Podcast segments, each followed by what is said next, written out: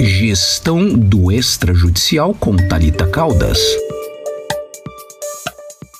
A Talita escrevente, ela entrega tudo dentro do prazo, mas 90% dos atos que a Talita entrega estão errados, tá? Então preciso ter sempre produtividade junto com qualidade.